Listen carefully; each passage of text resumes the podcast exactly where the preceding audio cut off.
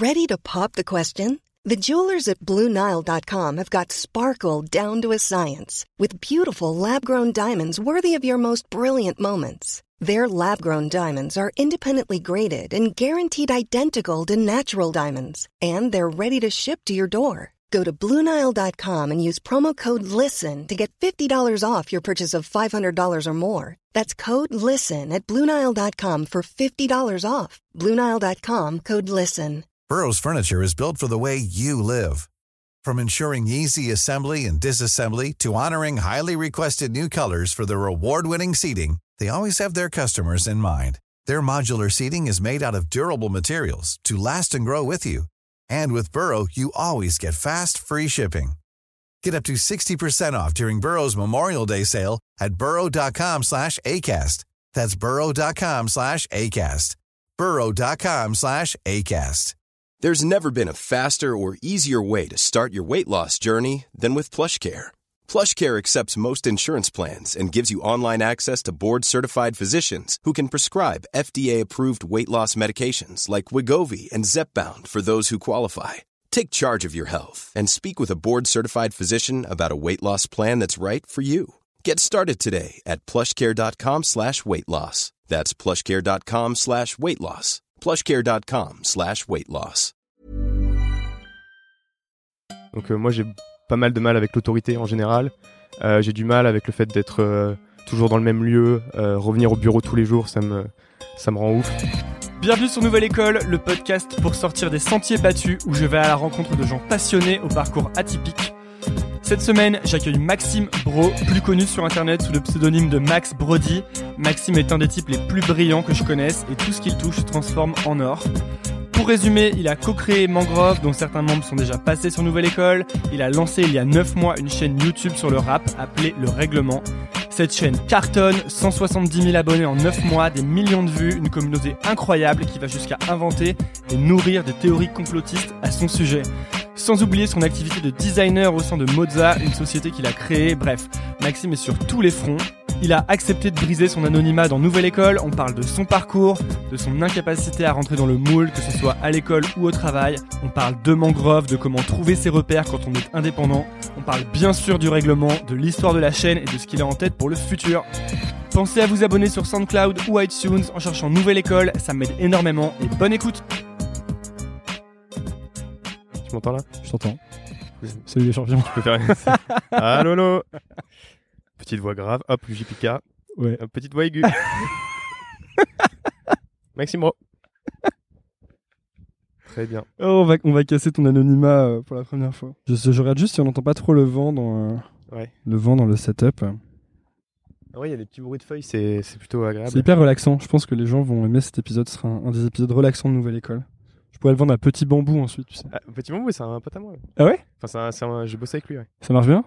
Je sais pas, mais oui, je pense, parce qu'ils ont fait pas, pas mal de pubs dans le métro et. Ah, ça pourrait avis. être cool euh, que je l'interviewe en vrai. hein. À mon avis, que- bah, je peux te mettre en contact. Ils Cool. ont. euh, Je pense que ça marche bien, ouais. En fait, je crois qu'ils étaient numéro 1 de l'App Store en France à un moment. Bah ouais, parce que tu sais, euh, là, la personne dont je t'ai parlé tout à l'heure utilise Petit Bambou et non Headspace. Moi, j'utilise Headspace parce que c'est en anglais, tu vois. Mais Ouais. tu m'entends bien toi quand je parle? Ouais, Parce que bah, je sais que non, mais- non mais je veux dire, tu m'entends bien parce que face moi, à face. moi, je... mais non mais tu sais, moi j'ai des retours donc je Ouais. m'entends à fond. Ah non, non, je t'entends très bien. Ok, cool, super. Pas de souci. Tant que tu parles euh, face à moi, c'est bon. Ouais, eh bien, c'est le bon moment pour euh, introduire ce podcast. Je suis donc avec Maxime Bro, a.k.a. Max Brody, et euh, de nombreux projets dont on va parler. Yes. Salut Maxime. Salut. Donc, au début, je savais pas très bien comment commencer le, le podcast parce que tu fais, tu fais quand même beaucoup de choses différentes. J'ai Euh, fait beaucoup de choses, ouais. Tu as fait beaucoup de choses, notamment euh, un projet YouTube qui s'appelle euh, Le Règlement. Ouais. Qui commence à, à beaucoup marcher. Tu as 150 000 abonnés, après euh, je dirais 11 vidéos, et tu as commencé il y a environ 9 mois, c'est ça? C'est ça, c'est exactement ça, ouais. Et euh, en fait, euh, tu, romps ton anonymat dans Nouvelle École en exclusivité. Ouais, disons que c'est, j'ai jamais cherché à, à mettre en avant ma personne jusqu'à présent euh, dans dans ce que je fais sur YouTube. Après, je le cache pas non plus. et Il y a beaucoup de références dans mes vidéos à ce que j'aime dans la vie. Mais euh, je me suis dit, voilà, mettre euh, ma tête ou mon nom en avant, ça avait pas pas vraiment d'intérêt pour ce projet-là. Parce que ça a jamais été ton délire à toi de te mettre en avant ou euh, Disons qu'il y a des trucs où tu es obligé de te mettre en avant, tu vois, quand tu veux quand tu veux bosser, euh, tu, là, moi, j'ai fait du freelance beaucoup, donc tu es obligé de te faire un nom en, en, ton nom propre pour pour être connu et pour trouver des clients, etc.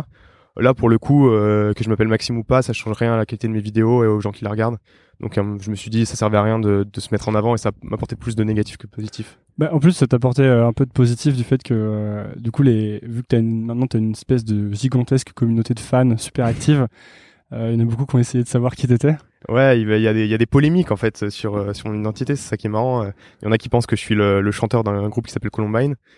Euh, donc voilà, donc ça c'est super marrant. Donc euh, il y, a, il y a des vidéos qui parlent de ça, qui analysent des des tweets, des codes sources de pages. Enfin c'est ça, ça, ça, part un peu dans tous les sens. C'est assez drôle finalement. Et du coup, est-ce que t'as pas un peu peur de de, de casser un, un, petit élément marketing en disant qui t'es bah tu m'as pas laissé le choix en fait. Euh. ça en fait j'étais un peu obligé. euh, ouais bon écoute après euh, je pense que c'est pas ça l'intérêt principal de mon de ce que je fais. Donc euh... de toute façon je voulais pas euh, forcément commencer par le règlement même si évidemment on va en parler. Je trouve que ce qui est vraiment intéressant pour les auditeurs, Maxime, on se connaît depuis un, un, petit moment. On fait tous les deux partie d'un truc qui s'appelle Mangrove, ouais. que qui l'a créé il y a un peu plus d'un an en quelque sorte. Ouais, ça un peu plus un an et demi avec quatre autres personnes. Et puis maintenant on est beaucoup plus. Et, euh, et, donc Maxime euh, fait le règlement, donc c'est une chaîne YouTube qui marche euh, du tonnerre en ce moment, mais tout un tas d'autres projets. Et je voulais plutôt commencer par cet aspect-là, Mhm. parce que là on est à comment on dit Spreewald? Spreewald. Moi je parle un peu allemand, donc je peux te le dire. Et c'est vrai, tu parles allemand. On est à Spreewald euh, en Allemagne, Ouais, euh, aux alentours de Berlin. c'est ça. Et en fait, on est à une retraite mangrove. Mhm. Et une retraite mangrove, c'est euh, c'est-à-dire qu'on va prendre une semaine ou deux semaines et se rassembler dans un endroit sympa en général. Donc là, on a une super baraque dans la campagne avec plein de gens qui viennent d'un peu de tous horizons et on va travailler ensemble, passer des moments intéressants ensemble, se rencontrer, etc. Et je faisais un Facebook Live il y a euh, une semaine qui était un, un énorme échec parce que je voyais pas les, les questions que les gens me posaient. Ça c'était brillant. Hein. Et, euh, et en fait, on m'a demandé, j'ai vu ensuite, j'ai pu lire les questions ensuite, et les gens me demandaient qu'est-ce que c'est euh, mangrove? en fait. Mhm. Et du coup, je me disais peut-être qu'on peut commencer par ça. Ouais, il y a eu sûr. Adrien sur le podcast il y, a, il y a un an et quelques, mais du coup, je Il y a eu pense Mathieu aussi, non? Il y a eu Mathieu aussi. Euh, mais je pense que c'est une- le bon moment pour euh, en fait rappeler ce que c'est que mangrove et, euh, et après on partira de là. Ouais, bien sûr. Donc en gros, en fait, moi, je, à la base, je bossais dans dans la nouvelle technologie. Je, travaillais dans une start-up et en fait, les, le milieu professionnel tel qu'il était construit m'a jamais vraiment plu. Donc moi, j'ai pas mal de mal avec l'autorité en général. J'ai du mal avec le fait d'être toujours dans le même lieu, revenir au bureau tous les jours, ça me ça me rend ouf. Travailler toujours sur les mêmes choses, etc. Enfin, j'ai un peu la bougeotte et ça me ça me plaisait pas comme euh, comme contexte. Et du coup, euh, avec des potes, on s'est dit, euh, vas-y, au lieu de, de travailler, que ce soit pour des startups ou des grands groupes ou plein d'autres choses comme ça, on va essayer de faire notre propre truc et trouver un, un nouveau moyen de travailler qui soit plus en accord avec nos valeurs. Et donc nos valeurs, nous, c'est euh, la liberté qui est super importante et euh, la bienveillance que les gens partagent entre eux. Ce qui est pas forcément le cas dans toutes les entreprises. Et du coup, ça, est-ce qu'en fait, ce que Ouais, je pardon, oui. Est-ce que- le mec, il finit son pitch. il a oublié de dire ce que c'était. Vas-y. ok. Euh, ouais. Et du coup, ouais, non, pardon. On a, créé Mangrove en fait, qui est un, qui un collectif d'entrepreneurs et de freelanceurs euh, qui partagent les mêmes valeurs et euh, qui se réunissent ensemble pour travailler ensemble sur des projets, partager des moments comme les retraites qu'on est en train de vivre ou alors des bureaux qu'on a à Paris, etc. Et en gros, c'est c'est un peu l'union fait la force quoi. Au lieu d'être chacun indépendant à, essayer de travailler pour des clients, etc. On est tous ensemble et on, s'entraide et, euh, et on a on a en gros euh, une sorte d'entreprise sauf qu'on on, elle a une nouvelle forme quoi. Toi, c'est un truc que tu avais depuis, euh, depuis longtemps, cette, bah, cette inadaptation au monde du travail, je dirais, parce que comme, comme on disait au début, là, en, Ouais. en discutant, tu as travaillé dans des boîtes quand même assez cool, comme PayPal ou des, des startups. Ouais ouais. Et euh, c'est c'est quand même un- quelque chose qui était là pour toi, qui t'avais pas trop envie, t'étais pas très adapté à ce milieu-là? Bah, déjà à l'école euh, je m'en sortais bien mais j'aimais vraiment pas du tout le cadre euh, qui était euh, imposé. Tu vois j'avais beaucoup de mal. euh, Enfin, je discutais beaucoup en cours, je me suis virer plein de fois de cours, etc. Tu vois, j'avais déjà du mal avec le cadre en mode quelqu'un parle et puis tout le monde écoute et moi j'avais vraiment beaucoup de mal avec ça. Et en fait, l'entreprise, j'ai trouvé une sorte de continuité de ce que j'aimais pas dans l'école. C'est-à-dire, il y a un patron qui dit à des gens de quoi faire et tout le monde est dans le même bureau, se parle pas spécialement, mais euh, ouais, en gros, et du coup, j'ai ressenti ça. Justement, j'étais attiré par les boîtes un peu anglo-saxonnes, tu vois, PayPal, américain. Je me disais, c'est cool, c'est les startups et tout. Mais en vrai, euh, j'étais très déçu, quoi. Enfin, c'était pas. T'étais déçu par le monde des startups? Ouais, j'étais déçu par le monde des startups. Euh, ouais, ouais, grave, grave. Je m'attends. En fait, moi, j'ai toujours été un passionné de technologie, pas spécialement de startups, mais de technologie. Et euh, du coup, dans ma tête, euh, les startups c'était un peu les boîtes où il y a la technologie quoi c'est-à-dire euh, comme Reddit ou les trucs à l'arrache sur internet où tout le monde fait où c'est un peu le bordel mais en même temps ça crée les trucs les plus magnifiques de l'humanité quoi et en fait je me suis rendu compte que les, que les startups ou les boîtes en général c'est quand même beaucoup plus hiérarchique et structuré pour des raisons qui sont valables parfois mais et du coup, en fait, ça me, ça me correspond beaucoup moins, et surtout au niveau des, de l'état d'esprit dans lequel c'est fait et des valeurs qui sont transmises par ça. Hmm. Et du coup, Mangrove, c'est un peu une, réponse à ça. bon, petit disclaimer, hein, je suis dans Mangrove, mais euh, comme on est dans Nouvelle École, je pense que l'intérêt c'est que les gens puissent comprendre ce que c'est.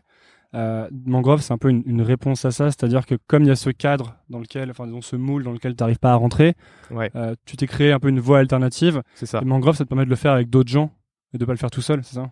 Ouais, c'est ça exactement. En fait, euh, j'aurais pu dire, vas-y, bah je vais partir, je vais devenir freelance, donc c'est-à-dire essayer de travailler pour des clients tout seul et être chez moi en slip et voilà. Mais sauf que c'est pas du tout ça ma, vision du, du, travail. Moi, ma vision, c'est quelque chose de collectif tu vois, c'est c'est une aventure humaine ensemble, etc.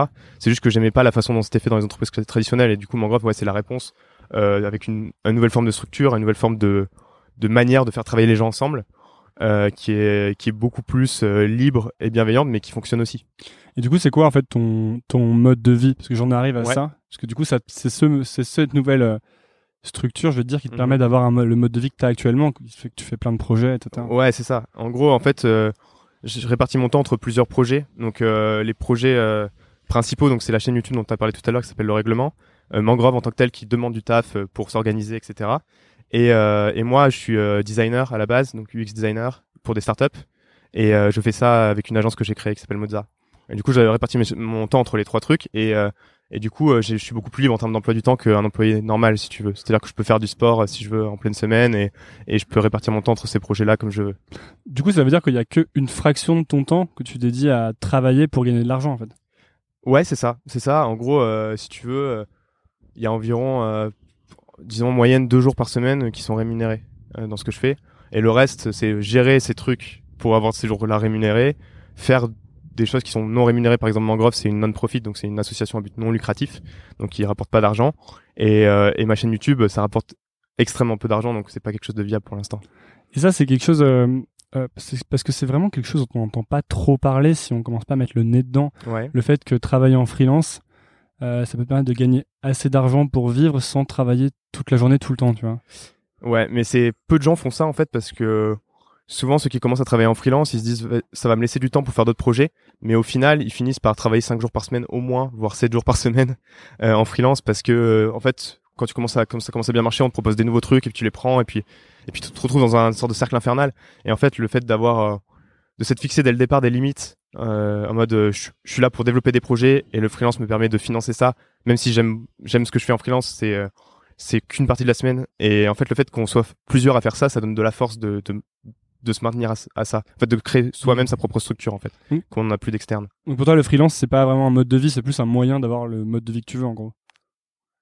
C'est pas, pas une finalité, quoi, pour toi. Non, non, c'est pas une finalité du tout. D'ailleurs, euh, si un jour euh, je peux gagner de l'argent autrement que dans un rapport juste de, de prestataire à client, euh, j'en serais très heureux.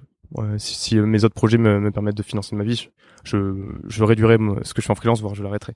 Et du coup, si euh, quelque chose qui revient souvent si je fais un peu l'avocat du diable par rapport à, Mangrove, c'est que je pense que la, critique euh, principale que les gens vont faire en entendant ça, mhm. c'est euh, en fait Mangrove c'est un peu une bande de glandeurs, mais est-ce que c'est mais c'est pas vraiment sérieux et c'est pas vraiment pérenne tu vois comme système? Bah sur le côté bande de glandeurs, moi j'ai rarement vu des gens qui créent autant de projets que chez Mangrove quoi. Enfin donc il y a des projets de de partout qui émergent donc que ce soit des chaînes YouTube, nouvelle école pour toi ou, ou plein d'autres projets euh, qui, émergent de là. Donc moi je vois rarement autant de choses qui émergent dans d'un écosystème ou d'un groupe de personnes en tout cas. Et, c'est quoi l'autre truc? C'est euh, euh, c'est que c'est quoi c'est pas pérenne ouais c'est que c'est pas pérenne ou ça, ça peut durer un an mais ça durera pas tu, tu sais par exemple enfin moi je, sais pas si tu reçois le genre de, de pression familiale peut-être je sais pas est-ce que ta famille comprend ce que tu fais quand tu leur expliques déjà?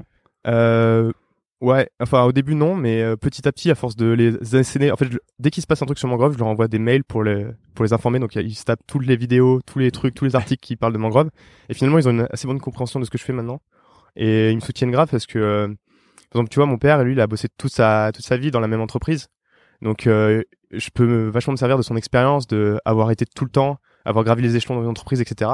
Et moi, et moi, du coup, j'essaie de créer autre chose. Et lui, il trouve ça super, quoi. Ah oui, il te soutient là-dedans. Ouais. Parce qu'il y a donc il y a quand t'as créé Mangrove il y a un an et demi, on va Mhm. dire. euh, en fait, t'as quitté ta boîte J'ai quitté ma boîte, ouais. parce que ça se passait pas bien. Ouais, ouais, c'est ça. En gros, euh, je me sentais pas à l'aise, bah pour les raisons que je t'ai dit tout à l'heure, tu vois, j'ai- j'aimais pas le cadre qui était posé. Après, euh, il y, y- avait plein d'autres raisons qui étaient genre, j'étais en désaccord avec euh, les, les choix qui étaient faits dans cette boîte-là, donc euh, en gros, je me disais ça sert à rien euh, de continuer à forcer juste parce que pour avoir un travail, quoi. Donc, euh, je me suis dit je vais essayer de faire autre chose. Puis si ça marche pas, je, je retrouverai Mhm. un job euh, classique. Enfin, j'essaierai. Et euh, ouais, à la base, à la base, j'étais dans une dans une boîte beaucoup plus classique, ouais. Et du, quand t'as- du coup, quand t'as fait la décision, quand t'as pris la décision de, de quitter ton boulot, euh, est-ce que à ce moment-là, euh, t'étais en confiance ou t'as eu un peu peur Non, j'ai euh, flippé. Euh, Enfin, j'ai flippé. En gros, ce qui s'est passé, c'est que heureusement, on était plusieurs à prendre cette décision et du coup, euh, c'était plus facile. Mais j'avais assez peur et du coup, au départ, ce que j'ai fait, c'est que j'ai passé des entretiens euh, pour d'autres jobs pour me rassurer. Tu vois, je me suis inscrit à un truc euh, en ligne, je me rappelle plus comment ça s'appelle. Et du coup, j'ai passé des entretiens. Et quand j'ai vu que ça se passait assez bien, les trucs, et que potentiellement ils allaient m'embaucher, du coup, là, je me suis, je me suis cassé. Et là, je suis parti, en gros, je suis parti avec des potes au Maroc pendant trois semaines et pour réfléchir à la suite et pour un peu préparer ma nouvelle, ma nouvelle vie. Et, euh, et en gros, après, j'ai réussi à convertir un de, ces- un de ces entretiens en, en client. Et du coup, ça m'a permis de me lancer. C'était pas vraiment prévu, mais du coup, ça m'a permis de me lancer. C'était cool. Mais à la base, ouais, j'étais un peu flippé, mais ça a duré assez peu de temps finalement. Après un mois, j'étais assez bien lancé. Donc, tu veux dire que tu passais les entretiens d'embauche Ouais. et quand les types t'ont dit bon bah c'est bon, t'es pris en CDI ou je sais pas quoi, tu leur as dit bah en fait non, je suis freelance et euh, Ouais, en gros, une fois ça s'est passé assez correctement, mais une fois ça s'est vraiment très très mal passé. euh, le mec a pas compris du tout pourquoi je disais ça et, et je, je crois qu'on s'est plus jamais revu quoi. Parce qu'en fait, euh, c'est intéressant que tu dises ça sur la, le fait que tu, tu passais des entretiens pour te rassurer. Parce qu'une fois que tu sors de la, bah, des, des rails, un peu, des sentiers battus, pardon, euh, une fois que tu sors des rails, euh, t'as plus vraiment de marqueur de ton niveau. Parce que quand, quand tu restes dans une entreprise, t'as des promotions, tu vas monter, t'as un titre de job qui augmente. Ouais. Et quand tu sors de ça, euh, bon, à moins que tu deviennes milliardaire, hein, peut-être que Ouais. c'est euh, peut-être que c'est une marque de ton niveau, mais du coup, c'est plus compliqué de savoir est-ce que je suis quelqu'un de compétent, est-ce que je suis bon, est-ce que Ouais. j'ai de la valeur sur le marché du travail. Mm. Et, euh, Ouais.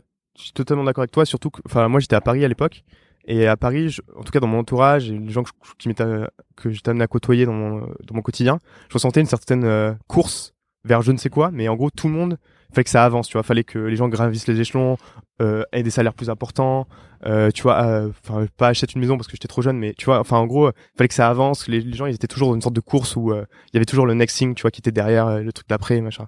Et en fait, j'ai eu du mal au départ à me libérer un peu de ça. Et en fait, le fait de vous, notamment le fait de pas mal voyager, de découvrir d'autres types de personnes et de, des gens qui vivent pas forcément dans, dans cette grande ville-là. Enfin, moi, j'ai pas toujours vécu là-bas, mais enfin, je commençais à être vachement imprégné du truc. Ça m'a beaucoup décomplexé vis-à-vis de ça. Donc maintenant, je suis plus trop là-dedans. Mais euh, au départ, j'avais l'impression de, si, je sortais de, des rails et d'une entreprise normale, j'allais juste perdre mon temps, voire euh, décrépir dans la société, quoi. Ouais. Et donc maintenant, si tu croises quelqu'un qui te dit, par exemple, euh, je sais que moi c'est quelque chose qui m'affecte toujours, tu vois. Ouais. Si je vais, euh, je sais pas, je vais à un événement et je parle à quelqu'un et je fais ah salut, euh, tu fais quoi dans la vie, la fameuse question, Ouais. et que la personne me dit bah alors moi, je viens de monter une boîte, on a levé 100 millions, euh, euh, tu vois, on va s'implanter partout dans le monde, etc. Je- moi, je suis assez sensible à ça et je vais généralement me dire merde, qu'est-ce que je fais, il faut absolument que j'aille plus vite dans ma vie, etc. Tu vois. Je trouve Ouais. que c'est dur, j'ai du mal à, à complètement déconnecter de cette. euh, Après, ça, moi, j'aime bien euh, voir les gens qui réussissent des projets autour de moi. Tu vois, ça, ça me motive. Enfin, c'est peu importe le projet, tu vois, que ce Mm. soit une entreprise, euh, un truc artistique ou euh, un truc humanitaire. Dès que les gens réussissent, moi, ça me fait plaisir et, et ça me donne envie de réussir aussi. Ça me prouve que c'est possible. Euh, Du coup, après, quels sont tes marqueurs à toi, du coup, maintenant, de réussite? Bah, pff, puisque ça peut pas puisque c'est pas la promotion et que c'est pas le salaire ça pourrait Ouais. être l'argent que tu gagnes mais c'est pas Euh, trop ton but en vrai, j'allais dire un truc tout pourri, genre le bonheur, mais en fait, je pense qu'il y a un vrai truc, c'est genre euh, l'alignement entre euh, ce que t'es et ce que tu fais, euh, qui est, ça a l'air un peu philo, mais en gros, tu vois assez vite quand tu parles à quelqu'un si ce qu'il est en train de faire, c'est-à-dire ce qui, ce qu'il fait pendant 90% de son temps, c'est étroitement lié à ce qu'il a envie d'être et ce qu'il ce qu'il veut être ou pas. Et en gros, ceux qui arrivent à être le plus proche de ça, je trouve, ils sont, c'est peut-être ceux qui sont le plus heureux. tu t'es déjà senti désaligné toi? Ouais, clairement, clairement. Bah, quand, quand j'étais, moi, j'étais passionné par, comme je te dis tout à l'heure, par la technologie, par les produits tech, et je bossais pour une startup qui faisait, qui faisait une application, etc. Donc c'était parfait, tu vois, sur le papier. Mais quand je me suis senti que l'application, elle allait pas vers un truc qui me plaisait, euh, là, je me suis dit, mais en fait, euh, je suis allé là pour être parfaitement aligné, mais je suis totalement désaligné. Genre, je serais plus aligné si je faisais un truc qui n'a rien à voir. Genre, je servais, je servais- je servais à manger euh, dans un restaurant, peut-être que je serais plus aligné parce que j'aimerais bien la bouffe, quoi. Hmm.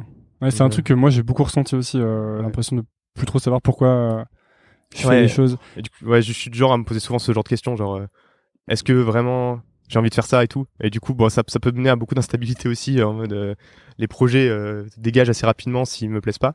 Mais ça m'a permis aussi de mieux me, me connaître, je pense.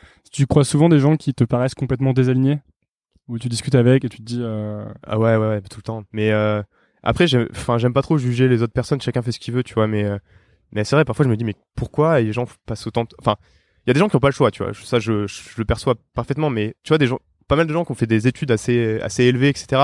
Et qui font un taf euh, qui, qui, qui est, je sais pas, qui, qui a pas l'air euh, épanouissant, qui a pas l'air intelligent, etc. Je, je comprends pas pourquoi ils font ça alors qu'ils ont d'autres choix.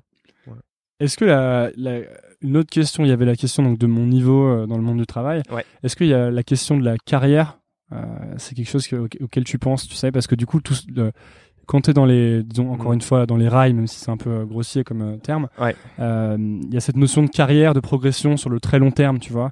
Là, tu te lances vraiment dans une carrière. Ouais. Toi, tu es plus dans un mode de vie là où tu as plein de carrières, tu vois, ou Ouais. pas de carrière. Ouais, pas trop de carrière. Et est-ce que c'est une question que tu te poses, genre qu'est-ce que je, est-ce que je fais un truc concret dans la vie ou, euh, ou est-ce que c'est pas du tout une question que tu te poses? En vrai, je, suis. Avant, j'étais un peu dans ce. Quand j'étais plus jeune, j'étais vachement dans un truc. Ok, il faut que je fasse une carrière, c'est-à-dire, je commence chez PayPal et puis un jour, euh, je finirai euh, patron de YouTube, tu vois. C'était un peu ça mon concept. Maintenant, j'ai plus du tout ça. Et notamment, et du coup, quand t'as plus ça, ça te, ça te libère un peu de. Ouais, mais si pendant un an je fais rien, euh, sur mon CV il va y avoir un trou et du coup que vont penser les gens de ma carrière. Euh, du coup, j'ai plus trop ça. Mais c'est vrai que parfois j'ai un peu, au fond, je me dis vers où je vais quoi. Enfin, en gros, euh, dans parfois j'ai du mal à me dire dans 20 ans je serai quoi? Est-ce que j'aurais vraiment construit un truc euh, cool dans 20 ans quoi? Ou dans 10 ans? Ou- ça ça parfois ça me c'est un petit un petit fond qui me fait flipper parfois ouais. Ouais. Mm. Moi aussi, c'est. non mais je me dis voilà, je- ce que je fais j'adore en ce moment et jusqu'à présent euh, suivre des trucs qui me plaisent, ça m'a plutôt euh, servi. Enfin, je l'ai pas toujours fait dans ma vie mais quand je l'ai fait, ça m'a plutôt servi, voire beaucoup servi. Mais euh, je sais pas jusqu'à quel point ça peut marcher genre au moment où il va falloir euh, acheter une maison je sais pas où et que j'aurais pas économisé assez d'argent, peut-être que je me dirais ah merde en fait, j'aurais peut-être dû je sais pas. Moi, c'est un truc qu'on m'a beaucoup dit. euh, pense à ta carrière ou euh, tu vois comme s'il fallait stratégiser ta vie Ouais. à long terme. Mais je sais pas si c'est une stratégie viable de penser les choses de façon très long terme parce que comme on est à une époque où, bah, par exemple, nous, les, les, les- toi, par exemple, le job que tu fais en freelance ou en agence, euh, c'est un job qui n'existait pas il y a 10 ans, quoi. non, ouais. Donc, euh, et même ce que tu fais sur YouTube avec le règlement, tu pouvais pas le faire il y a 10 ans non plus. En fait, non, non, non, non, non, ouais, c'est sûr. Donc, Quoi, j'étais même pas capable de le faire. Donc en fait, si tu, tu vois, si tu dis, euh, bah, je vais faire ça pendant 40 ans, il y a quand même de fortes chances que ton boulot soit disparaisse, Ouais. soit évolue.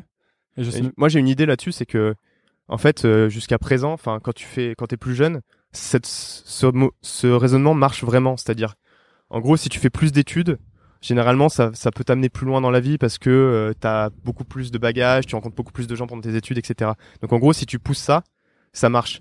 Par contre, après, dans la vie, je vois beaucoup de gens qui font, ouais, je vais faire trois ans de ce truc que je déteste pour peut-être dans trois ans, je ferai un truc que j'aime bien. Sauf que ça, par contre, j'ai remarqué, hein, après j'ai une petite expérience, je suis encore, je suis encore jeune, mais que ça marche pas des masses parce que au bout de trois ans à faire le truc que t'aimes pas, finalement, tu sais plus faire que le truc que t'aimes pas et du coup le truc que t'aimes bien, t'as oublié, soit t'as oublié, soit tu sais pas le faire, soit ça, ça existe même plus le truc que t'aimes bien. Enfin, tu vois, en gros, c'est trop, euh, ça marche pas, j'ai l'impression dans la vie ça. Ouais, puis comme t'as pas exploré les choses qui t'intéressaient, t'en es finalement t'en es au même point de, euh, de connaissance de, de toi-même, si veux Ouais. dire.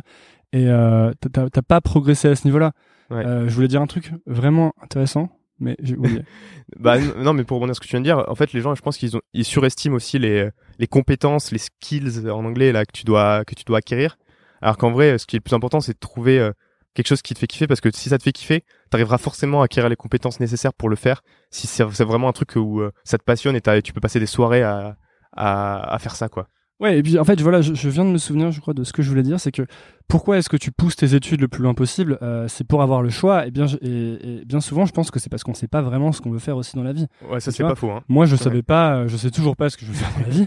Mais si j'avais su à 18 ans que je voulais être pâtissier, que pâtissier c'était ma passion, que je voulais faire que ça toute ma vie, euh, je serais pas allé faire des études. En fait, j'aurais fait pâtissier parce que j'aurais été hyper content. Ouais. Parce que le but, c'est de trouver un truc dans lequel t'es apaisé, t'es bien et t'es content, quoi.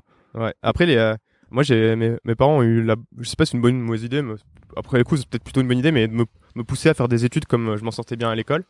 Et euh, moi, quand j'étais en, en troisième, enfin en, en lycée, je savais très bien que j'avais envie d'être soit développeur, soit designer, tu vois.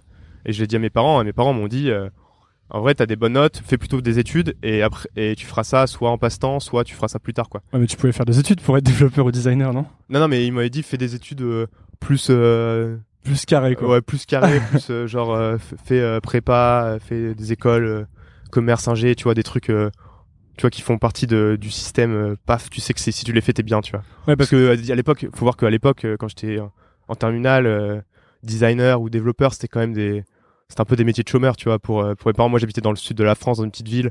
Euh, on n'était pas dans les designers stars de la Silicon Valley, tout ça, ça n'existait pas. hein. Enfin, Ouais. C'était pas, un- c'était un truc en mode euh, un peu une passion, euh, comme faire du dessin, euh, tu vois, genre. euh, Enfin, c'était. Moi, j'adorais dessiner aussi, mais bon, bref. Tu vois, c'était pas, c'était pas perçu comme un plan de carrière viable. pour ne pas. pour être original, t'as fait, t'es allé à HEC Paris ensuite? Ouais, en fa- en fait, j'ai fait une, j'ai fait une prépa. Euh, donc ça, c'est, en fait, j'ai pas du tout aimé le cadre d'une prépa, mais par contre, il faut dire que c'est un truc qui te pousse vachement euh, à, dans la réflexion et tout. Et notamment, j'ai beaucoup aimé la philo en prépa. Et c'est un truc que j'avais détesté au lycée, je détestais la philo. Et du coup, après, ouais, du coup, j'ai passé les concours pour passer des écoles de commerce. Et j'ai eu aucune école. Donc j'étais absolument euh, refusé de partout. J'ai du mal à le dire. Euh, refusé de partout. Et, euh, et du coup, j'ai refait un an où, euh, en gros, les profs ont été super sympas. Ils m'ont laissé travailler à la bibliothèque pendant un an et plus jamais aller en cours. Et là, en fait, ça me correspond mieux parce que moi, les cours, tu vois, c'est pas trop mon truc. Soit je décroche, soit je suis, je suis un peu en avance et du coup, j'arrive pas à suivre. Enfin, tu vois, il y a- ça, ça marche jamais au niveau du rythme. Et du coup, j'ai pu bosser tout seul euh, pendant un an dans une bibliothèque et là, après, j'ai réussi du coup à rentrer dans une bonne école. Je disais ça parce qu'il y a finalement il y a beaucoup de gens sur euh, sur ce podcast qui sont euh, qui sont passés par euh, qui sont passés par HEC. Mais du coup, comment Ouais. t'as fait pour euh, puisque t'étais quelqu'un qui supportait pas être en cours, comment t'as fait pour tenir la prépa en fait? Parce que moi, pour le coup, je suis un vrai tricheur, c'est-à-dire j'ai pas fait de prépa. Je suis ouais. passé par des concours d'accès direct, etc. Mais euh, la prépa, ça a l'air de quelque chose de vraiment, pour avoir parlé avec plein de gens qui en ont fait, d'être quelque chose de très très difficile, quoi. Et très très intensif. Ouais, c'est très dur. Euh, en fait, moi, je, je sais pas, je m'étais dit, c'était un peu un, un peu une porte de, de sortie pour moi aussi la prépa. Tu vois, en gros, euh, j'avais vécu toute ma vie dans, dans une petite ville du sud. Euh, ma prépa, je l'ai faite à Grenoble, euh, pas très loin. Et du coup, euh, réussir, euh, réussir ces études-là, et un concours et rentrer dans une école, pour moi, c'était accéder à un nouveau monde. Et ça a vraiment été le cas pour le Mhm. coup. Et du coup, ça me motivait incroyablement. Et bon, j'ai pas, j'ai pas réussi le premier coup, mais le, la troisième année, je peux te dire que j'allais tous les matins, euh, j'écoutais à fond euh, des sons de Eminem ou de Booba euh, de son écouteur et j'étais- remonté à fond pour pouvoir ne plus jamais aller à cette bibliothèque de merde à Grenoble, tu vois. Et ça, par contre, là, je me reconnais beaucoup là-dedans.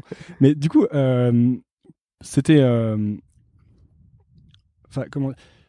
Après tes revenus, donc après tes études et après une fois avoir fait Mangrove, là, tu reviens maintenant à un projet sur lequel tu fais des vidéos, en fait, Ouais. sur YouTube. C'était quelque chose que tu faisais déjà quand t'étais gamin? Ouais, bien sûr. En gros, euh, quand je, suis- en fait, depuis que je suis petit, je- enfin, quand j'étais tout petit, je faisais des dessins, tout ça. Et puis après, dès que j'ai eu un ordinateur, genre, euh, mon père a eu un ordinateur quand j'étais en sixième à peu près.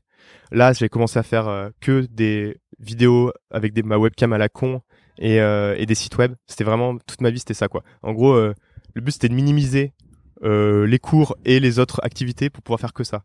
Et du coup, je faisais des petits films en Lego avec des potes à moi. Je faisais des films où on était acteurs. On faisait des parodies du journal télévisé, euh, parodie du maillon faible qui s'appelait le maillot faible, où il fallait gagner un maillot de bain, enfin ce genre de ce genre de bail sombre. Et euh, et voilà. Et en gros, c'est un truc qui m'a toujours plu et que en fait j'ai dû arrêter justement quand je faisais une prépa où c'était super intense et puis que j'ai repris après en école via des associations euh, étudiantes. Et puis euh, maintenant que en- ensuite que j'ai re-arrêté quand quand je suis entré dans le monde du travail et que j'avais pas le temps parce que je bossais dans une start-up et le soir quand tu sors de du taf t'es juste éclaté et t'as juste envie soit de boire des bières soit de te coucher et euh, et que j'ai enf- enfin pu reprendre grâce au nouveau mode de vie que j'ai développé via Mangrove. En fait, c'est un fil conducteur qui a toujours été là. Le côté, euh, quand t'étais petit, tu faisais des dessins, ensuite, dès que Ouais. t'avais un ordi, tu faisais des vidéos, et ensuite, Ouais. t'es toujours resté, quoi. Et Bah après coup c'est facile de le dire mais Ouais. enfin quand j'ai commencé à bosser et que je faisais plus ça je pour moi ça avait pas plus, plus, plus trop l'air d'un fil conducteur mais ouais ouais grave c'est un truc que j'ai toujours aimé faire quand j'étais petit et je me suis jamais dit putain quand je serai grand je ferai encore ça tu vois. quand tu t'offriras un ordi à tes, à tes gosses, le plus tôt possible. Parce que moi, tu sais que j'ai. ils ont euh, un méga iPhone euh, Ouais. ils ont enfin l'ordi ça sera dépassé ils seront en hologramme mes, mes gosses tu vois. Ouais. Parce que moi, tu sais que j'ai eu un ordi hyper tard et euh, mes parents voulaient pas vraiment m'enfiler parce que euh, j'aurais pensé que j'allais passer ma vie euh, sur Internet. Ouais. Et en fait, je pense que ça aurait été une très bonne chose que je passe plus de ma vie sur Internet. Et que... Ouais, alors moi je peux te dire l'inverse par contre. Ça aurait été une très bonne chose que je passe moins de ma vie aussi sur euh, mon ordinateur parce que du coup euh, j'ai eu beaucoup de mal à développer des skills sociales, tu vois, parce que en gros je faisais pas je faisais pas de sport collectif, enfin j'ai fait un peu de handball mais vite fait, tu vois. je faisais pas trop d'activités en dehors et, je- et finalement je sortais pas pas beaucoup quand j'étais petit. Et du coup, je passais vraiment beaucoup, beaucoup, beaucoup de temps, mes soirées, euh, mes week-ends, mes vacances devant mon ordinateur. À... Parfois, je faisais des trucs en commun, tu vois, genre les films, on faisait avec des potes et tout, donc c'était cool. Mais en gros, je passais vraiment beaucoup de temps à geeker.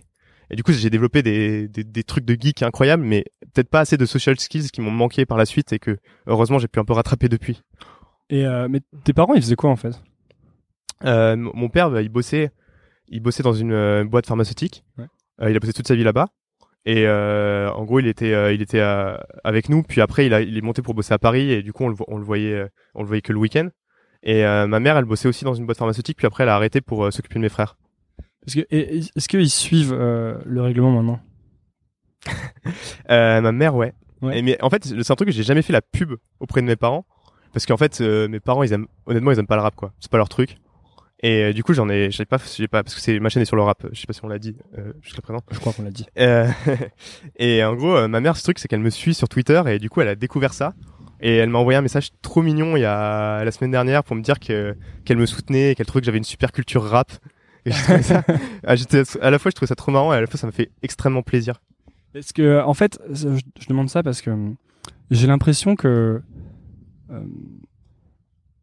moi en ce moment, je suis en train de reconnecter avec des trucs que je faisais quand j'étais gamin, tu vois. Ah ouais. Et je rencontre beaucoup de gens qui. euh, Enfin, c'est comme si le monde.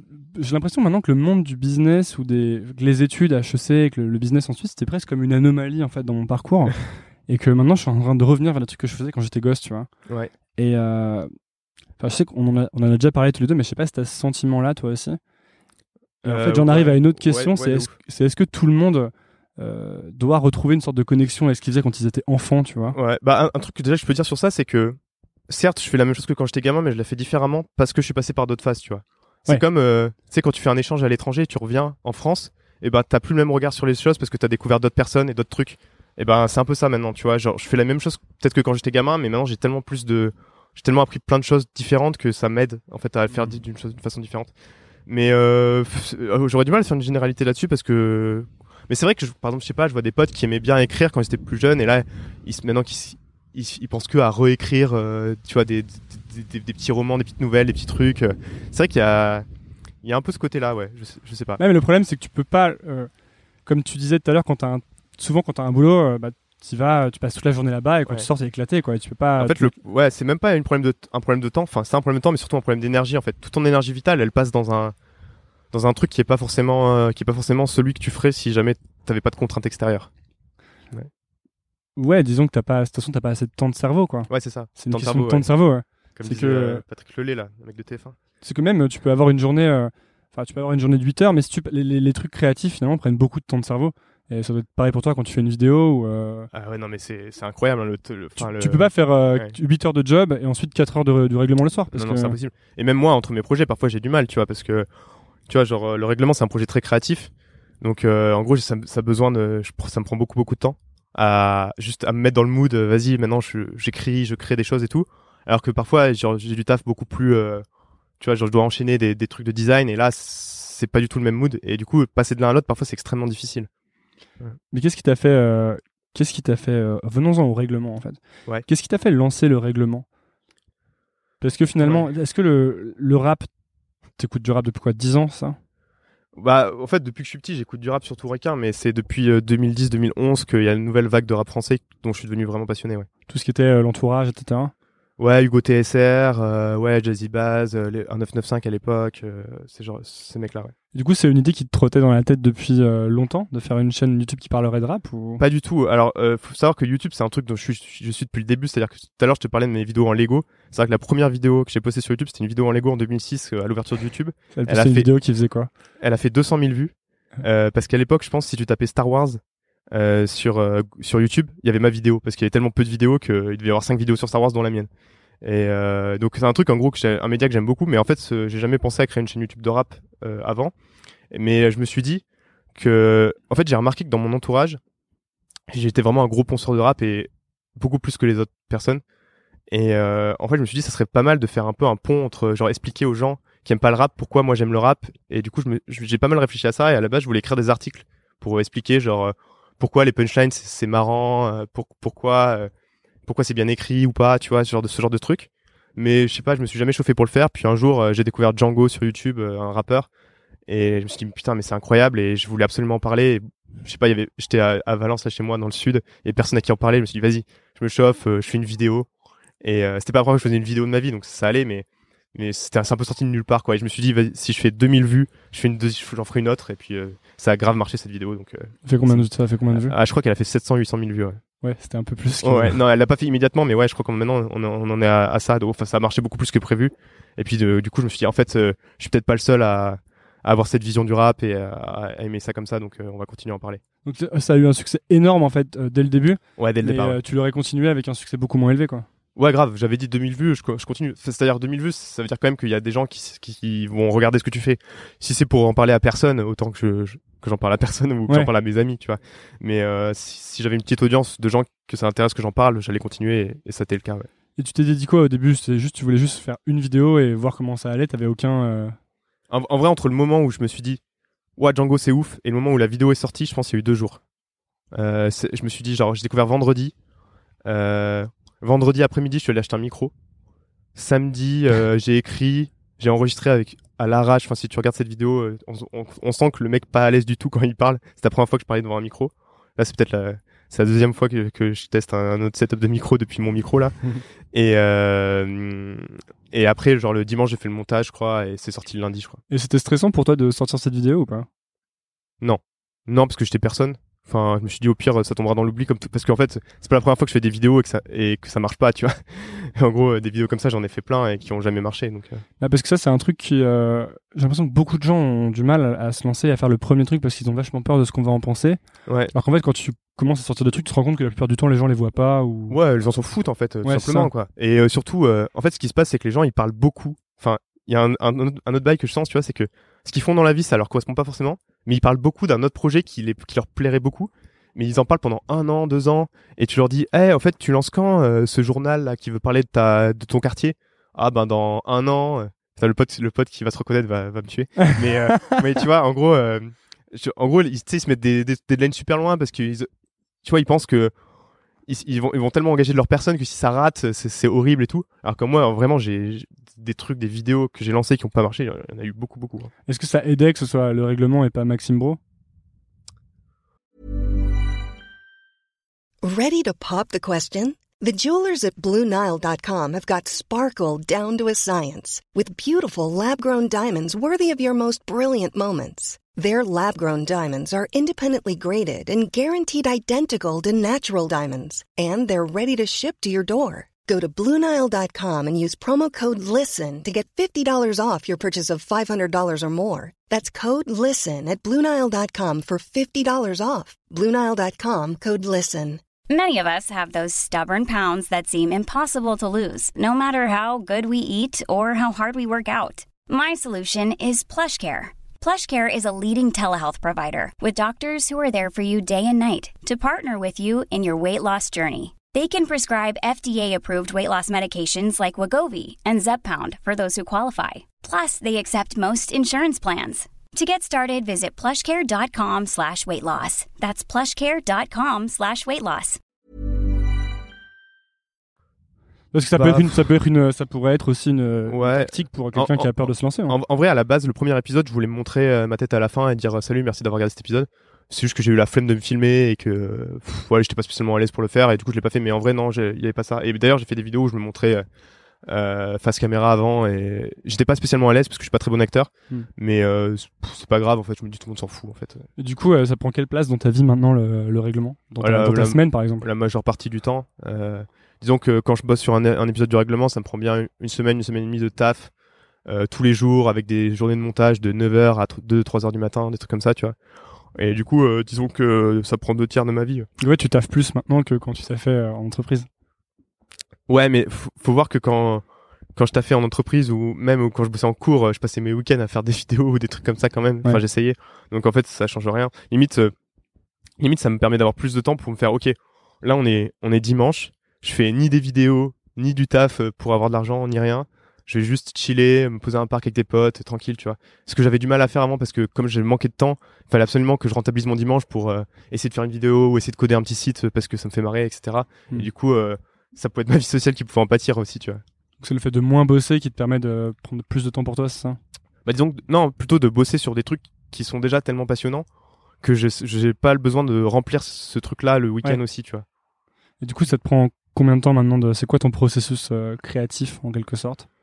Bah en gros, C'est quoi euh, les étapes euh, de l'idée à la vidéo En gros, les- l'idée, ça, c'est, c'est l'étape qui peut être la plus longue. Parfois, je mûris des vidéos pendant un mois. De, par exemple, celle sur Columbine, sur euh, une chanson qui s'appelle Les Prélis. J'ai, réfléchi pendant, je pense, un mois et demi à comment je pouvais aborder ça avant de me lancer. Puis après, une fois que je me suis lancé, euh, je passe une journée à écrire à peu près, une journée à enregistrer, et, et ouais, 4, 4, 5 jours euh, plein à, à monter. Et ça, c'est- euh, tu commences de plus en plus à, à avoir un process. Je crois qu'on en avait discuté une fois et que tu me disais que c'était mieux pour toi d'avoir beaucoup de jours à la suite sur lesquels tu bossais là-dessus. Ouais. Et pas, parce que comme tu as un mode de vie où Ouais, tu as ouais. du boulot en freelance ou en agence, Exact. mangrove et le règlement, euh, tu peux vite te retrouver avec un, un emploi du temps assez haché, Ouais. je sais pas comment on dit, Haché, je crois. Haché, ouais. hein. et où tu vas faire un jour le règlement, un jour mangrove, un jour d'agence. Ah, ouais. Et en fait, là, c'est plus compliqué, non? Ouais, même pire que ça, c'est que, en gros, t'es en train de bosser sur, euh, je sais pas, t'es en train d'écrire une vidéo, et il y a un mec qui dit, ouais, pour Mangrove, comment ça se passe, pour la retraite à- en Allemagne, machin. Tu vois, genre, en gros, euh, ça, ça, ça te distrait totalement, puis ça te met dans un mood où tu dois répondre à des mails qui n'a rien à voir avec euh, celui dont t'as besoin d'aide pour euh, écrire quelque chose. Donc, euh, ouais, segmenter un peu ma semaine, c'est, ma semaine ou mes, mon mois, c'est, c'est indispensable. Parce qu'en fait, il y a des fois où euh, le, la bonne idée te vient pas immédiatement, c'est ça? Où tu as besoin de passer peut-être un ou deux jours ou trois jours un peu Ah ouais, de- non, mais en fait, j'imagine pas à quel point je trouve, je trouve ça merdique ce que je fais euh, tout le temps, tu vois. En gros, euh, vraiment, je trouve ça nul, je trouve ça nul, je trouve ça nul. Parfois, je passe des, pas des phases où même j'arrête, j'abandonne, tu vois. J'arrête le règlement? Non, non, j'abandonne euh, l'épisode que je suis en train de faire. Il y en a, il y en a que j'ai jamais euh, fait en fait parce que j'ai pas réussi. Et, euh, et ap- après, je trouve un truc et là, je fais. En fait, c'est trop bien. Et donc là, je suis trop motivé, je me lance le truc. Et après, c'est pareil, il y a des phases comme ça pendant pendant le mont souvent pendant le montage. Je suis très motivé au départ. Et après, plus je me rapproche de la fin, plus je me dis, en fait, cette vidéo, elle est un peu nulle, quoi. Et en fait, à la fin, je finis le truc, je le re-regarde. Et là, je fais, non, en fait, ça va, c'est bien, et je, et je la sors. Est-ce que ça t'arrive T'es t'es jamais complètement satisfait ou si? Euh, non, je suis jamais 100% satisfait, mais euh, je me dis que plutôt de chercher la perfection, euh, je vais plutôt euh, sortir un truc et Ouais. passer au truc suivant parce que si je cherchais la perfection, une vidéo, ça me prendrait un an. Je crois que c'est pour tous les trucs euh, créatifs, c'est un peu comme ça. C'est-à-dire que euh, quelqu'un qui va peindre un tableau, je pense que, tu sais, euh, j'ai lu beaucoup de trucs là-dessus, mais en gros, il va commencer par peindre un, un bout du tableau, puis en fait, c'est pas ça du tout, alors il va tout refaire, puis il va recommencer par un autre angle. Ouais. Et en fait, c'est ce cheminement, c'est ce tâtonnement Ouais. euh, qui te permet ensuite de trouver un bon angle d'attaque. Enfin, et moi, je sais que c'est la même chose quand j'écris. Quand j'écris par... C'est pour ça que c'est difficile de dire à quelqu'un combien de temps ça va te prendre pour écrire un truc. Ouais. Et souvent, on me Mhm. dit, bah, euh, ok, t'as besoin de combien de temps pour écrire ça? Bah, je sais pas, ça peut me prendre euh, deux heures, mais ça peut me prendre trois jours. Mm. Parce que c'est possible que pendant deux jours, j'écrive des trucs qui sont nuls. Et après, je les lis, je me dis, mais c'est horrible. Et après, je suis en PLS, je me mets, sous mon bureau et je roule. Ouais. Mais ouais. euh, et je pense qu'en fait, t'as besoin de ces grandes ça- plages de temps. ça fait vachement peur aussi. Hein. Enfin, l'incertitude. En fait, c'est l'incertitude, ça fait super peur. En mode- Parce que tant que t'as pas réussi, moi, je me dis toujours que je... c'est possible que je réussisse pas en fait. Que tu fasses plus jamais une bonne vidéo? Ouais, non, peut-être pas, mais que en gros, cette vidéo-là, elle, elle marche pas. Tu vois, genre Ouais. que, que je trouve jamais le bon truc. C'est-à-dire, je me dis peut-être que je suis en train de m'acharner. Ça fait trois jours que je réfléchis, et peut-être qu'à la fin, je vais faire. Bon, bah en fait non, et j'aurais perdu trois jours de ma vie, tu vois. Et ça, c'est c'est assez terrible comme pensée. euh. Est-ce que t'as peur de, de ce que les gens vont penser de bah, maintenant que t'as fait plein de vidéos, donc Ouais. t'es à 11 vidéos. Ouais. euh, Est-ce que maintenant, quand tu sors une vidéo, comme tes vidéos marchent super bien, que t'as une grosse communauté hyper active qui attend les vidéos depuis super longtemps à chaque fois et tout, t'as peur que les gens disent euh, mais elle est nulle cette vidéo? Ou euh, ça va Tu te fais confiance pour l'instant Non, forcé- forcément un petit peu, mais après je me dis, euh, en fait, j'essaie de me dire, vas-y, de toute façon, je parle de ce que je kiffe, et tant que je parle de ce que je kiffe, au pire, même si ça plaît pas, ça me plaît à moi, tu vois.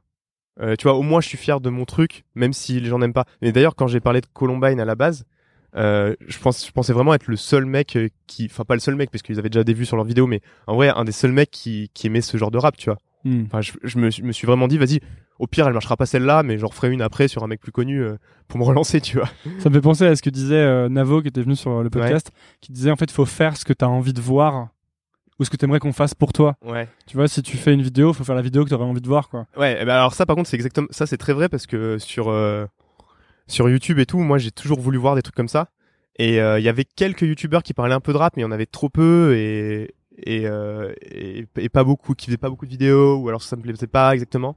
Et du coup, je me dis mais putain, j'aimerais beaucoup avoir ce genre d'émission parce que moi j'adore YouTube, hein, je suis un- je ponce ce- cet outil à l'infini. et du coup euh, et du coup euh, je me dis en fait, je fais une franchement, je fais une chaîne de YouTube et des vidéos que j'aurais beaucoup aimé voir moi, je pense. Et euh, j'avais un dernier truc à dire avant de passer à autre chose parce que. Ouais. C'est le, moment que je- peut-être que je couperai au montage celui-là. non, non, bref.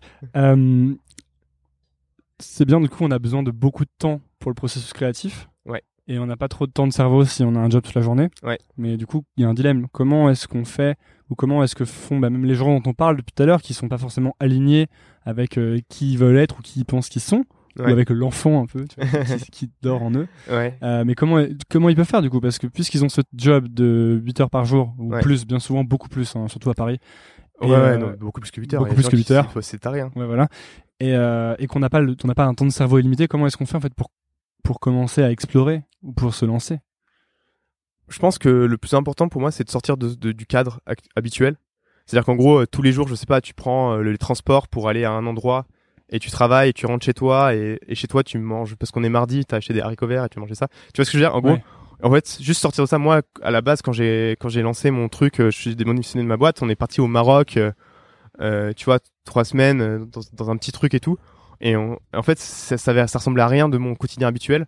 Et c'est là que j'ai pu un peu me dire, ok, j'aime faire quoi dans la vie en fait déjà, euh, qu'est-ce qui est important pour moi, etc. En fait, tant que tu sors pas de ton cadre, je pense que c'est super difficile. Et ça, c'est possible de le faire par exemple en vacances, tu vois. Enfin, tu vois, Ouais. pas en vacances en mode ou en euh, week-end ou partir ou en euh, week-end, ouais, ou, ou, ou un jour férié, je sais pas.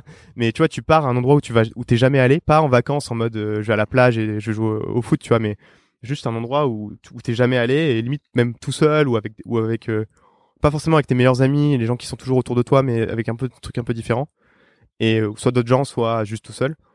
Et là, tu peux vraiment te poser et te dire, ok, vas-y, je suis seul face à moi-même, euh, qu'est-ce que j'aime dans la vie, tu réfléchir. Et- attends, et comment tu fais pour faire ça toi? Parce que t'as des techniques d'in- d'introspection euh, particulières ou t'écris des trucs ou... Ouais, euh, bon, je suis pas le, le, le gourou euh, numéro un, mais euh, moi je médite souvent, un peu. Tu J'utilise une application, genre c'est 10 minutes et ça me permet un peu de, tu vois, de s'écouter un peu. Je sais pas, ça, ça fait un peu. Quand tu fais ça, t'as le sentiment de, de capter un peu plus où t'en es? Bah, disons que après, ça me met dans, ça me met dans un procédé d'esprit où après j'ai moins de mal à me concentrer sur moi-même, ouais. D'accord. Genre, en fait, ça me, ça me calme un peu. Parce que souvent, j'ai- en fait, j'arrive, euh, je suis très distrait moi. Tu vois, tu, il se passe un truc, ça, je vais aller checker. Enfin, surtout si j'ai un téléphone ou quoi. Ouais, ça c'est un des pires trucs en fait. euh, le téléphone, moi, je suis, je suis accro, à la Accro, ouais. technologie. Moi genre téléphone, ordinateur, je passe tout mon temps devant des écrans.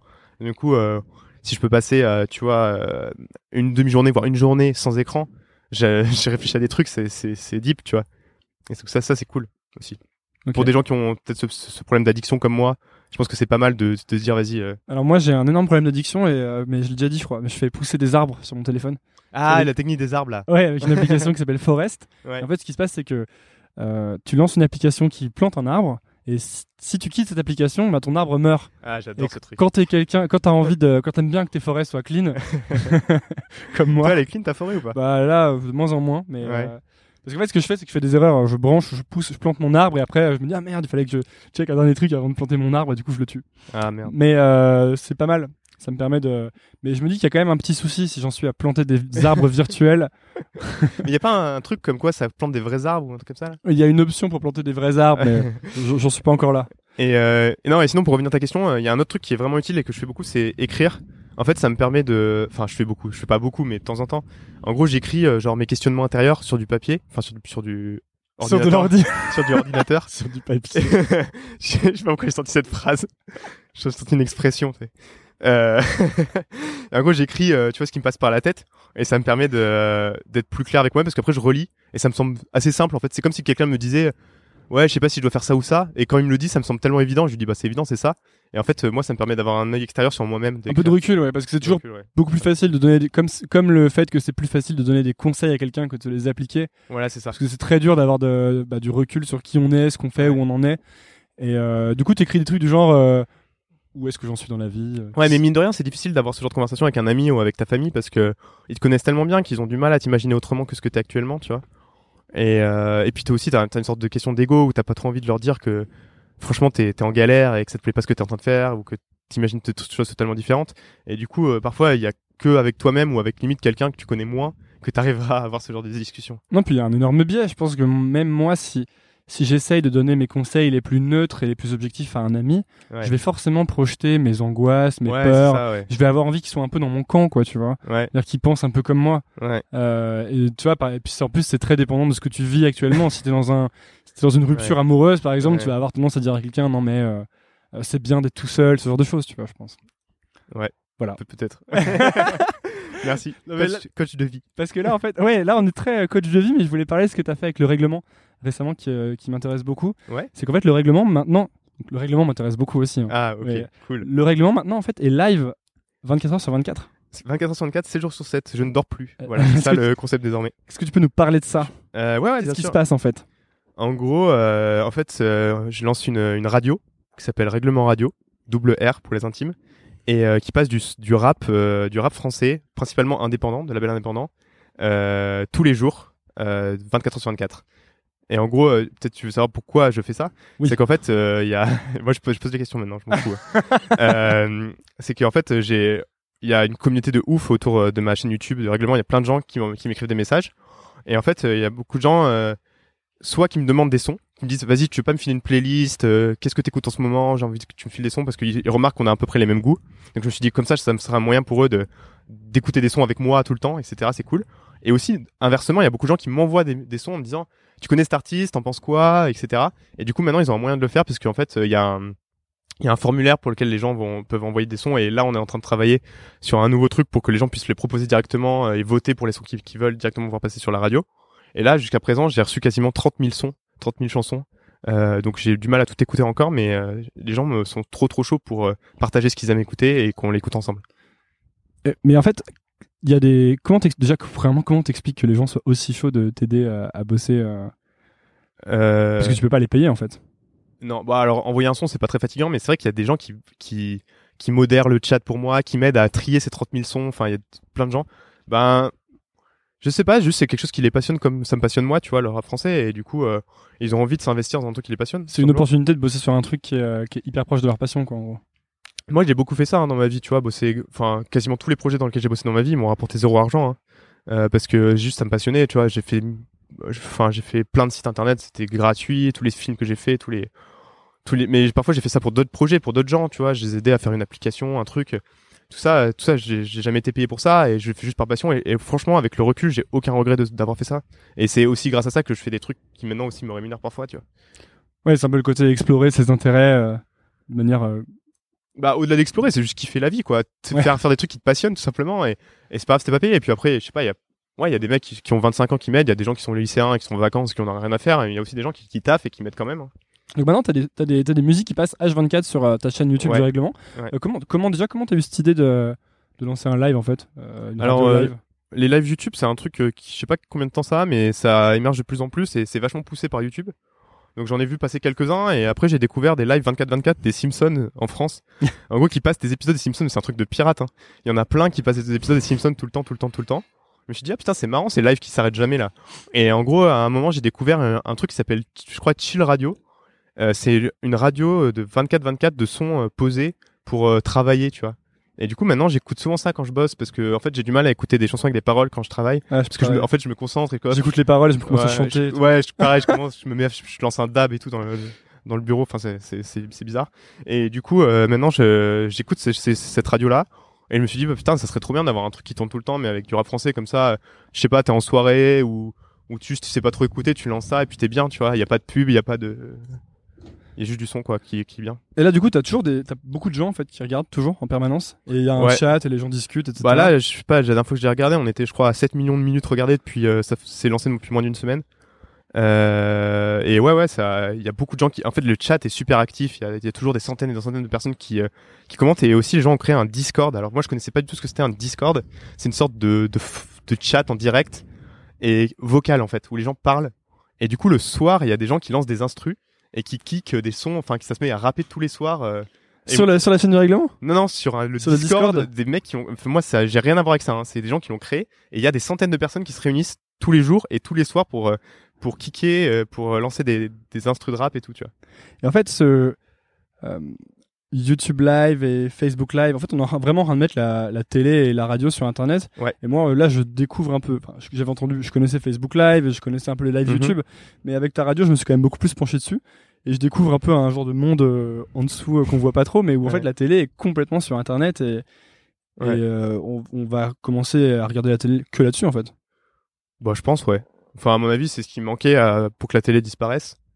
Euh, parce que c'est, enfin, c'est quand même rarement la qualité des contenus qui font que la, que la télé est encore. euh, Ouais, c'est que tout le monde là et tout le monde est dessus quoi. tout, tout le monde là, c'est super facile d'accès. Mm. Tu l'allumes, t'as pas te poser la question de quoi regarder. Il y a un truc qui est diffusé tout le temps, à n'importe quelle heure. Enfin, c'est, c'est vachement pratique, quoi. Et je comprends que les gens qui, moi, j'ai- moi, quand j'étais petit, j'adorais, j'adorais la télé. Je passais toute ma vie devant la télé.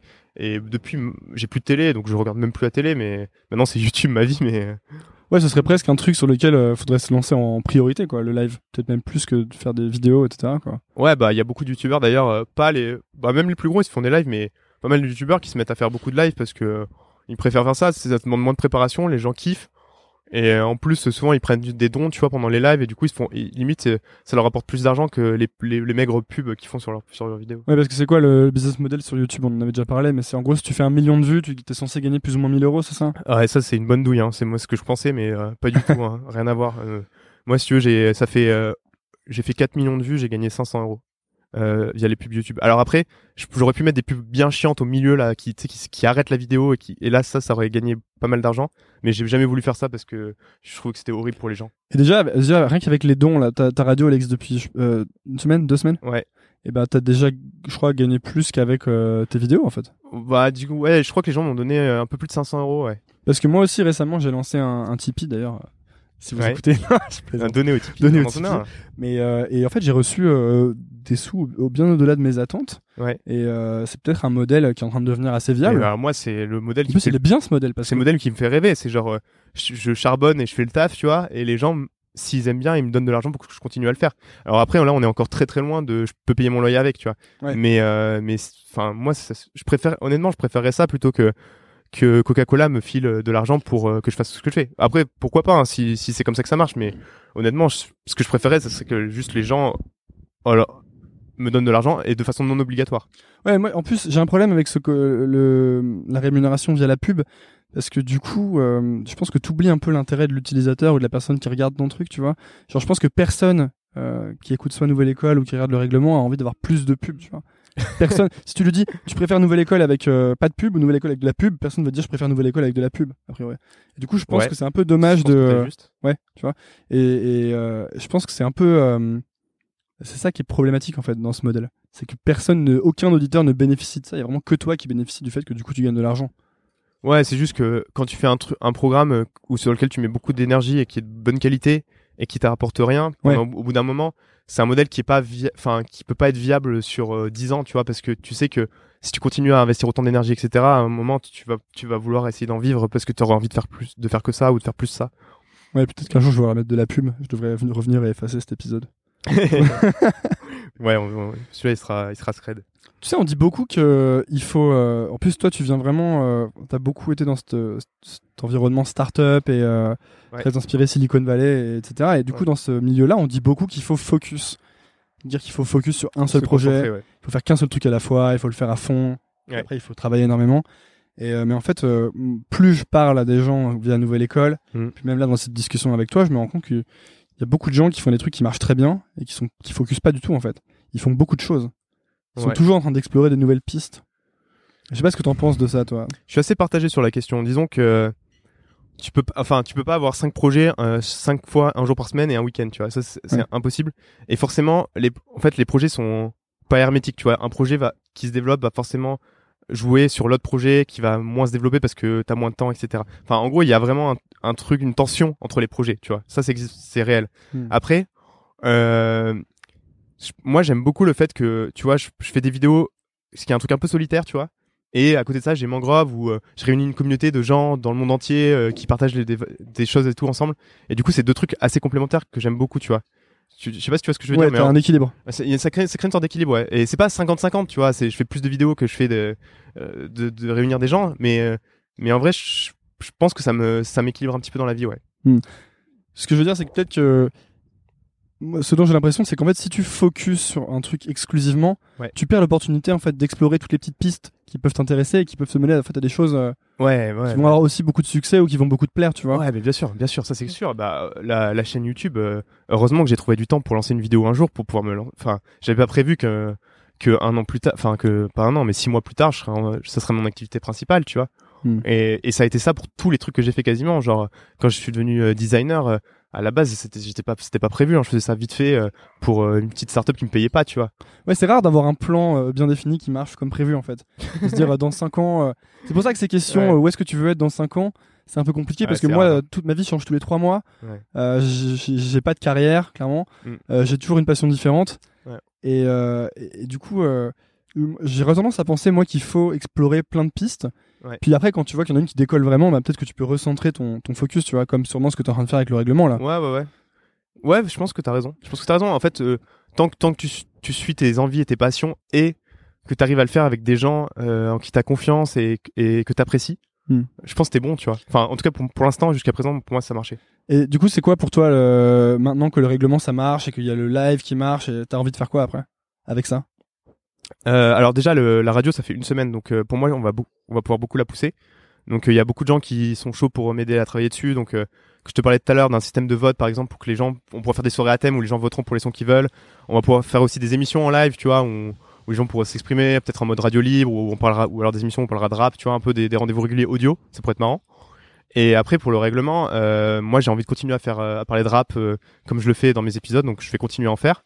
Ça, ça me plaît énormément. Puis j'ai d'autres projets, tu, tu vois, genre euh, j'aimerais bien euh, collaborer plus avec des rappeurs. Donc je t'en dis pas beaucoup plus parce que j'ai pas envie de tout spoiler, Ah. mais mais euh, en gros, euh, je, Moi en, fait, gros, je, je peux, je discute avec certains rappeurs, euh, etc. Et, j'aimerais beaucoup faire des choses avec eux, que ce soit sur ma chaîne YouTube. euh, ouais. C'est quoi les trucs vraiment cool que le règlement t'a apporté euh, depuis que ça commence à fonctionner?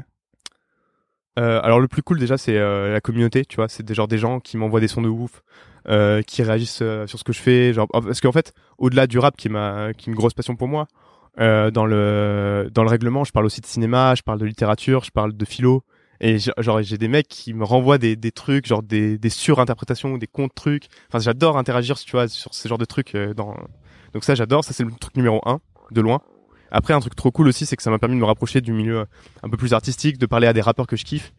Euh, ça, ça, c'est, ça serait jamais arrivé parce que je suis quand même un kidam. euh, voilà, genre ils m'auraient jamais, accepté de me parler si j'avais pas fait ça. Donc ça, c'est trop bien.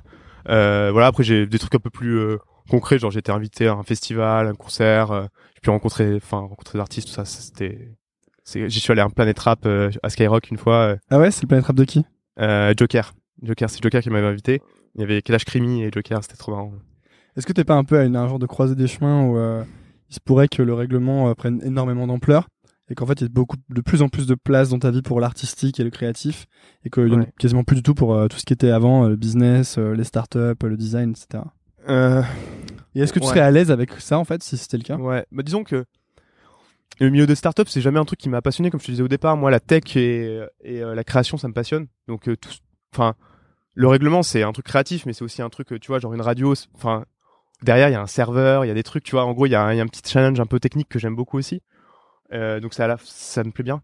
Ça me plaît bien. Et, euh, et du coup, ouais, le m'éloigner du monde des startups ou des entreprises me fait pas spécialement peur. Enfin, ouais. Donc oui. Euh, Ce serait quoi en fait pour toi être euh, avoir vraiment du succès en fait? Ben, pff, je sais pas si c'est du succès que je cherche en fait. tu vois, si, en gros, en fait, pour ce projet-là, en tout cas, euh, c'est vrai que si, je- si je pouvais, euh, si ça me permettait de, de gagner une partie de ma vie, ça serait cool, tu vois. En gros, euh, ça voudrait dire que, je sais pas, c'est un peu méta, mais que la société valide ce que je fais d'une certaine Mhm. manière et me permet de vivre avec cette activité-là, tu vois, quelque part. Donc oui, peut-être ça, ça serait un facteur de succès. Et ton mode, du coup, ton mode de vie idéal, ce serait de juste pouvoir continuer à ce que tu fais, à faire ce que tu fais là et Ouais, mais tu vois, c'est difficile de, de dire ça parce que il y a, il y a un an, je faisais pas cette chaîne YouTube, tu vois. Et du coup, euh, qu'est-ce que je, vou- qu'est-ce, qu'est-ce que je voudrais faire dans un an? Ouais. J'en ai aucune idée. Et certainement, ça découlera de ça. Donc peut-être que ça sera une, une version améliorée de, de cette chaîne ou peut-être qu'une version, un truc qui découlera. Je sais pas. Peut-être que j'organiserai un festival de rap dans un an. Et parce que j'aurais fait une chaîne YouTube, tu vois. Non, mais tu, tu vois ce que je veux dire? Ouais. En gros, c'est difficile de de se dire vas-y euh, dans 10 ans euh, je serai... en fait c'est- c'est un peu ce que je te disais au départ au début quand je voulais être président de YouTube c'est mon plan, il était assez assez clair. Hein, tu vois, je- j'étais j'étais chez PayPal en stagiaire. Après, j'allais euh, être chez PayPal en tant qu'employé. Après, j'allais passer tranquille chez YouTube en tant qu'employé, en tant que manager. Puis après, j'allais être président de YouTube. Tu vois. Enfin, en gros, pour faire simple. Tu vois, c'était ça mon plan et ça allait prendre 15 ans. Et puis après, j'aurais réussi. Maintenant, je, pourrais difficilement te dire euh, ce qui va ce qui va m'arriver dans 10 ans et ce que j'ai envie qu'il qui m'arrive en fait. Et en ce moment, c'est quoi pour toi une. euh, En fait, ce serait quoi pour toi une journée, la journée idéale, quoi La journée parfaite? Bon, il y a plein de types de jeux parfaits, mais en vrai, enfin, c'est un peu badant ce que je vais te dire, mais quand je me réveille à 9h, je me mets devant mon ordi et que je fais du montage jusqu'à 2h du mat, je suis trop content. Ouais. Enfin, la journée est trop bien. mais c'est souvent des réponses comme ça. hein, que- Non, mais, mais c'est pas ma Enfin, journée. c'est pas euh, passer la journée sur la plage en buvant un morito, quoi. Ça, Ouais. Mais euh, passer la journée euh, avec des amis à moi, c'est trop bien aussi. euh, passer la journée à découvrir des nouvelles choses, c'est aussi de la balle. Enfin, je veux dire, il y a pas de, il y a pas une journée idéale particulière. Mais en tout cas, un truc où, un truc, si tu veux que je de les, ré- les réunir en un truc, une journée idéale, c'est une journée où euh, je suis vraiment concentré sur ce que je fais. Enfin, parce que parce que ça me plaît tellement que je pense pas à autre chose, tu vois. Tu vois ce que je veux dire? En gros, euh, je sais pas, par exemple, un truc quand j'étais petit qui, me faisait tout le temps, c'est j'allais, j'adorais jouer au foot euh, au terrain du coin avec mes potes. Et on arrivait, je sais pas, à 14h et on repartait quand il faisait nuit à 22h tout l'été. Et vraiment, pendant toute cette plage horaire, il se passait rien dans, mon, dans ma tête à part le foot et faire des passes et tirer et marquer des buts, etc. Et en gros, j'étais trop heureux. Vraiment, j'étais super heureux, tu vois, à ce moment-là. Est-ce que c'est parce que c'est ce qu'on appelle l'état de flow? Et Ouais, en fait, t'es présent. Ouais, je crois, ouais. Et du coup, tu penses pas à tous tes problèmes ou tous tes. tes- tes- Mais ils, euh, ils existent pas en fait ces problèmes. Enfin, quand quand, quand t'es là-dedans, il n'y a pas de problème spécialement, spécialement, tu vois. Euh, c'est même pas que tu les ignores, hein, c'est que vraiment ils n'existent pas. On arrive sur les, euh, les petites euh, questions de la, de la fin. Ouais. C'est les questions nouvelle école. Cool. Que j'ai volé à des gens, hein, bien sûr. Mais, D'accord. Euh, tu ferais quoi si t'avais pas peur, Maxime? Euh, si j'ai pas peur, je pense que je lancerai un label de rap. Euh, mais j'ai un peu peur. non, mais en vrai, euh, c'est. Toi, t'as jamais eu envie de faire du rap? Et, mais je crois qu'il y a quelqu'un qui a répondu ça dans, dans Nouvelle École une Ouais, fois. ouais, bah, Mehdi Maizi. Mehdi Maizi, ouais, c'est ça. Je Euh, crois qu'il a rappé récemment d'ailleurs sur le freestyle de la sauce pour les. C'est pas vrai. Si, si, je crois. Je vais aller écouter. Euh, si, si j'avais pas peur, je- peut-être que j'essaierais de faire du rap, mais c'est pas vraiment le, le moyen d'expression qui me correspond le mieux, je pense. Mais oui, si j'avais pas peur, je ferais des trucs euh, absurdes comme ça, ouais. Enfin, genre. je- mais euh, ouais, là, ça serait un peu ridicule quand même. hein. Tu lancerais un label alors? Ouais, je pense. Peut-être que tu lanceras un label un jour. Peut-être, peut-être, ouais. Non, et c'est pff, ouais, c'est dur hein, comme question. Hein. Ouais, c'est pas facile. Non, tu sais, sinon je pense à des trucs plus fous, genre euh, en mode euh, se battre contre un, un tigre, tu vois, un truc, un bail euh, comme ça, mais euh, je- Ouais, mais j'ai c'est pas envie de plus, mourir non c'est plus dans le sens euh, quelles sont tes, Ouais, quelles sont les, les peurs qu'il faut que tu dépasses dans la vie. ouais, ouais. Non, c'est Et- plus ça. Dernière question, euh, celle-là aussi elle est pas facile. C'est qu'est-ce que tu dirais à Maxime euh, il y a 10 ans? Attends, il y a 10 ans, ouais. Euh, en gros, euh, Avant qu'il ait fait HEC, et avant Ouais. qu'il soit parti. En gros, je lui, dirais de, de, de à tout prix garder euh, ce qui le passionne le plus, parce qu'à des moments dans ma vie, j'ai, je l'ai oublié, tu vois. Enfin, en tout cas, je l'ai mis de côté parce pour d'autres raisons, et parce que je pensais que ça me servirait pas. Tu vois, genre les vidéos notamment ou, ou les trucs un peu plus secrets des sites web et tout. J'ai, arrêté ça et, je pense que j'aurais pas dû, enfin, en tout cas, j'aurais pas dû le faire autant. Enfin, j'aurais, j'aurais dû essayer de garder ça. Et surtout, en fait, euh, de suivre les gens euh, qui m'inspirent le plus et que et et dont, dont je préfère euh, avec qui je préfère évoluer en fait. Et ça c'est un truc qui m'a mis beaucoup de temps à comprendre. Au début tu sais moi je je voulais aller chez PayPal parce que c'était PayPal, tu vois.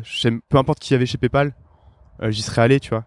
Alors qu'en fait maintenant euh, en gros c'est les gens qui sont le plus importants et, et le cadre qui les entoure m'importe assez peu.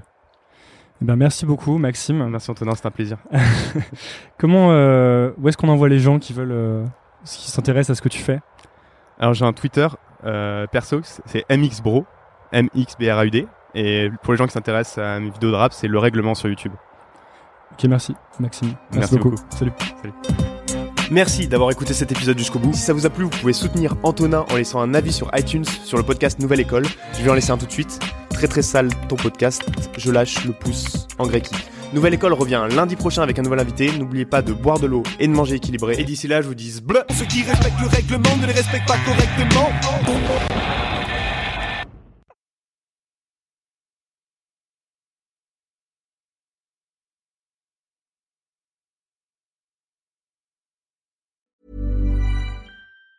Planning for your next trip? Elevate your travel style with Quince. Quince has all the jet setting essentials you'll want for your next getaway, like European linen, premium luggage options, buttery soft Italian leather bags, and so much more. And it's all priced at 50 to 80% less than similar brands. Plus, Quince only works with factories that use safe and ethical manufacturing practices. Pack your bags with high-quality essentials you'll be wearing for vacations to come with Quince. Go to quince.com slash trip for free shipping and 365-day returns. Imagine the softest sheets you've ever felt. Now imagine them getting even softer over time. That's what you'll feel with Bowl and Branch's organic cotton sheets. In a recent customer survey, 96% replied that Bowl and Branch sheets get softer with every wash. Start getting your best night's sleep in these sheets that get softer and softer for years to come. Try their sheets with a 30-night guarantee. Plus, get 15% off your first order at bowlandbranch.com. Code BUTTERY. Exclusions apply. See site for details. Even when we're on a budget, we still deserve nice things. Quince is a place to scoop up stunning high-end goods for 50 to 80% less than similar brands. They have buttery soft cashmere sweaters starting at $50, luxurious Italian leather bags, and so much more. Plus, Quince only works with factories that use safe, ethical, and responsible manufacturing. Get the high-end goods you'll love without the high price tag with Quince. Go to quince.com slash style for free shipping and 365-day returns.